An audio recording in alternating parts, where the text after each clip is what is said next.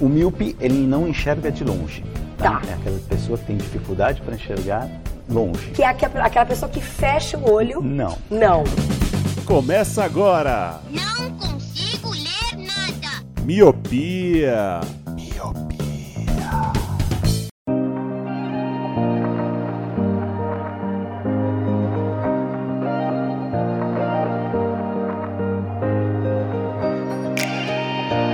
Olá, miopes! Eu sou o Leandro Oliveira estou aqui para gravar o quinto Drops desse podcast. Para você que caiu de paraquedas nesse podcast e não sabe o que é o Drops, Drops a cada 15 dias tem um episódio que é mais curtinho, né? É uma coisa mais rápida, mais dinâmica, em que falamos de assuntos diversos da cultura pop, séries e filmes e afins. Às vezes trazemos notícias, às vezes trazemos indicações, às vezes não sabemos o que vamos trazer e chegamos a este Drops que é o meu, né? Cada somos três integrantes na bancada do Miopia, eu, Brenda e Luciano. Cada a cada 15 dias, a cada drops, um integrante diferente está aqui. Então, se você não ouviu os outros drops, vá lá que a Brenda e o Luciano estão falando de coisas diversas, séries de comédia, adaptações de filmes, enfim. Se você gosta desse tipo de assunto, você vai gostar do drops porque são assuntos curtos e você mata rapidão. Hoje eu estou gravando aqui na quinta-feira, um dia antes da estreia dos dois últimos episódios da quarta temporada de Stranger Things. E eu não poderia estar mais ansioso, você sabe que eu não sou uma pessoa ansiosa, mas Stranger Things realmente mexe comigo, então eu estou muito, muito na expectativa por esse final de temporada. Então eu sei que vocês estão esperando um episódio cheio sobre Stranger Things e eu posso cravar que vai ter, vai ter, e a tendência é que seja o próximo. O próximo episódio cheio deve ser Stranger Things quarta temporada, então se você ainda não viu, corre pra ver, corre pra ver, porque na semana que vem vai ter um episódio, sei lá, de duas horas, provavelmente algo nesse sentido, porque a gente tá muito impactado. Esperamos que o final seja tão bom quanto os primeiros sete episódios. Mas antes de irmos pro assunto desse Drops, você já viu aí no título, mas antes de irmos pra esse assunto, eu queria lembrar você que gosta desse podcast, que você pode apoiá-lo financeiramente. Você pode ir lá no padrim.com.br e assinar um dos nossos planos mensais, de um ou cinco reais. Também pode ir lá no PicPay, que é o aplicativo que tem para celulares Android e iOS para iPhones, né? E também tem os mesmos planos, de um e cinco reais. De um real por mês você, a gente fica grato eternamente, vai te agradecer, vai te dar um abraço virtual. E no de reais você, além disso, desse agradecimento eterno que a gente vai te dar, você pode entrar num grupo que tem a gente e outros ouvintes do Homiopia para falar de séries, falar de filmes, falar sobre a vida lá 24 horas por dia.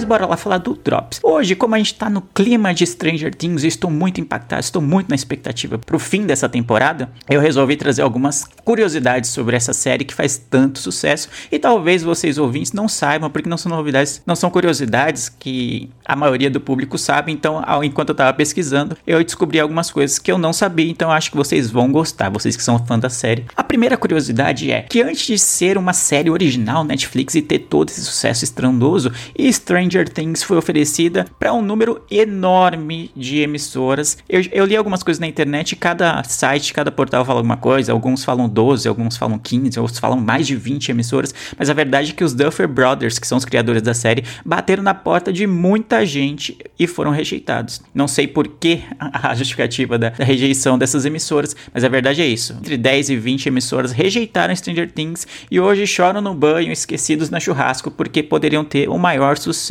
sei lá, muitos anos assim. Stranger Things é um fenômeno, um fenômeno e muitas emissoras deixaram de ter esse fenômeno porque recusaram a ideia, o roteiro dos Duffer Brothers. A segunda curiosidade fala um pouco sobre custos da série. Todo mundo sabe que o orçamento da série é milionário porque tem muito CGI, tem muitos efeitos, tem coisas mirabolantes acontecendo, né?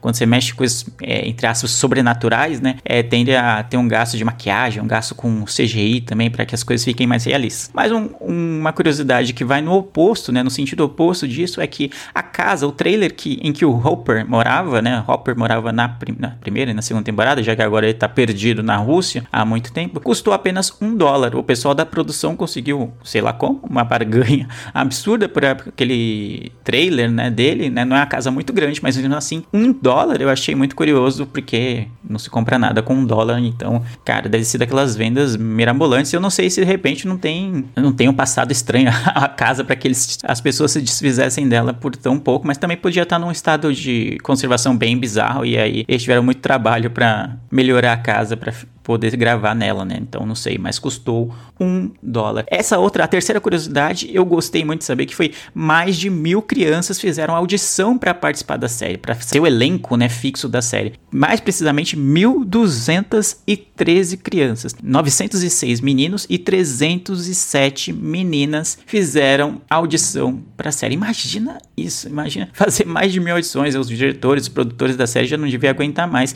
E uma outra curiosidade relacionada a isso é que o Dustin Dustin, né, o, o Gaten Matarazzo, o ator que faz o Dustin, ele foi contratado, ele foi escolhido para o papel de Dustin assim que ele fez a audição. Ele fez a audição e os diretores, produtores da série falaram: é esse, ele é o Dustin e ponto final. E ele é um dos personagens favoritos, assim, é um dos personagens mais carismáticos, assim.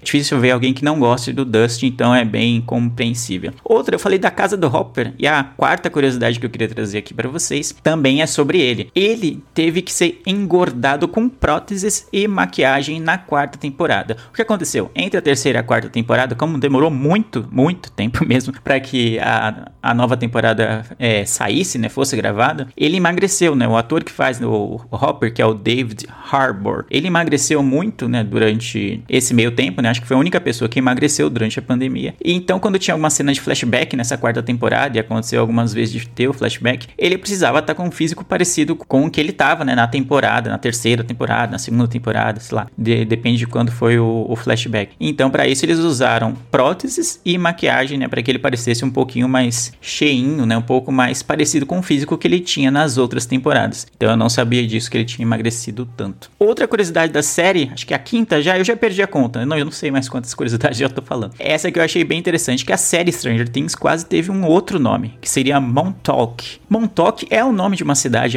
norte-americana, mas não era por isso que ela seria assim. Né? Tem um, um famoso projeto Montauk, que seria um, um conjunto de experiências no, um tanto nebulosas, para dizer o mínimo, do governo dos Estados Unidos. São projetos com de treinamento de guerra, que envolvem, é, é, supostamente envolveriam viagem no tempo, envolvem experiência com seres humanos e coisas desse tipo. Então é um projeto que lá nos Estados Unidos faz muito, faz muito sucesso, não, né? Muito especulado, é muito estudado, assim. Então seria, fazia sentido pela temática que a, série tem. Mas bagulhos sinistros, acho que casou melhor, né? E acho que hoje seria difícil a gente se acostumar, né, com um nome que não fosse esse, né? Então, Montauk é meio vago. Para quem é de fora, né, talvez pro pessoal americano fizesse bastante sentido, mas para quem é de fora e a série é uma série de sucesso mundial, ficaria um pouco vago, né? Então, sei lá. E por fim, mas não menos importante, a última curiosidade que eu tenho para trazer para vocês é sobre o número de pessoas que assistem Stranger Things, né, pelo menos nas outras temporadas, em pouco tempo. Assim. Eu fiquei um tanto quanto impressionado com esses números. Na temporada 2 de Stranger Things, segundo a própria Netflix, mais de 361 mil pessoas assistiram a temporada inteira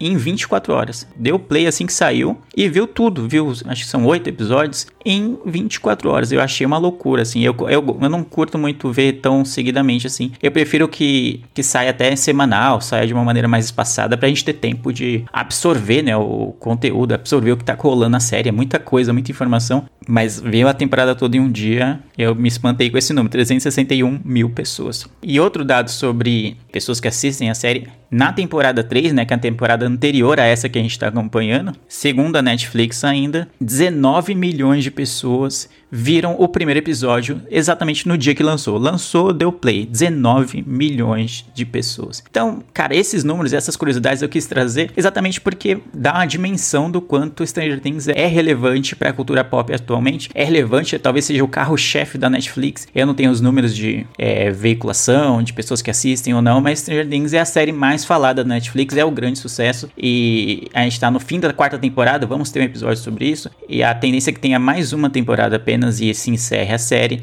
Então, cara, é um sucesso astronômico que atinge públicos muito diversos. Ela começou como uma série que fala de, entre aspas, nostalgia dos anos 80, meio que um meio que uma volta, assim, né, da, desses anos, dessa estética da, das roupas, das músicas, né, até a música que a, que a Max, né, é, canta, canta não, né, que ela ouve, né, pra fugir do Vecna, voltou a ser um sucesso na, nas plataformas de streaming, né, no Spotify, Deezer e afins, porque muita gente gosta tanto da série e viu, ouviu essa música na série que foi lá buscar, quis saber quem era a cantora, quis saber quem era música, qual era a música e por que que eles colocaram ela no, no roteiro da quarta temporada. Então é isso. Cara, estou ansiosíssimo para o fim de Stranger Things. Quando você ouvir esse episódio na segunda-feira ou na semana que você estiver ouvindo, na, na semana do lançamento do episódio, o final de Stranger Things já vai ter saído, já estará no ar. A temporada vai ter se encerrado, mas enquanto não sai o episódio cheio do Miopia, você pode ficar com essas curiosidades para ir aquecendo, para ir criando um clima pro episódio cheio que a gente vai gravar na próxima semana. Fechou? Então é isso. Eu sou o Leandro Oliveira e eu vejo vocês no próximo episódio e no próximo Drops também.